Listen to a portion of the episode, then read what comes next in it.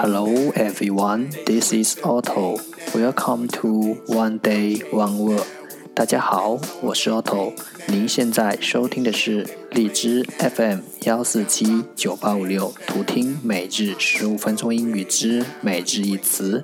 欢迎收听，欢迎订阅。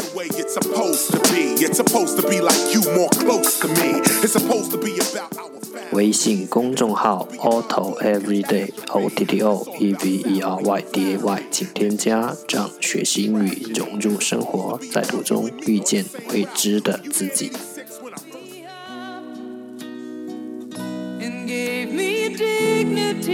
微信公众号 Auto Everyday O T T O E V E R Y D A Y，请添加，这样学习英语，融入生活，在途中遇见未知的自己。让我们一起简单的坚持每一天。Day three hundred and thirteen. Today's word is. 今天的单词是 evade. Evade. E V A D E. Evade. 动词躲避。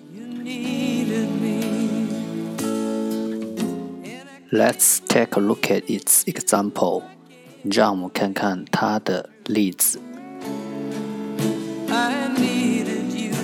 He tried to evade the ball. 他试图躲过这个球。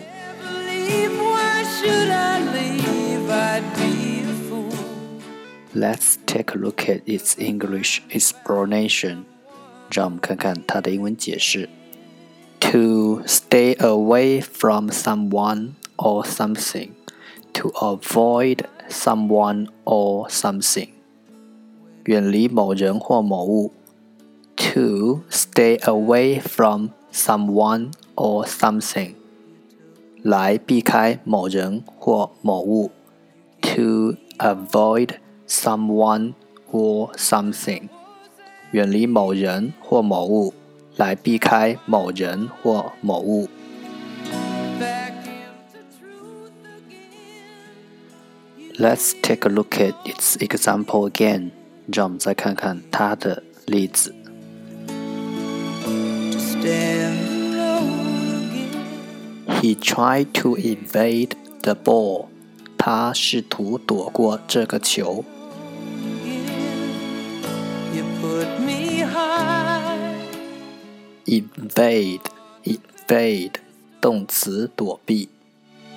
So high that I could That's all for today。这就是今天的每日一词。如果你喜欢我们的节目，请为我和那些愿意坚持的人点赞。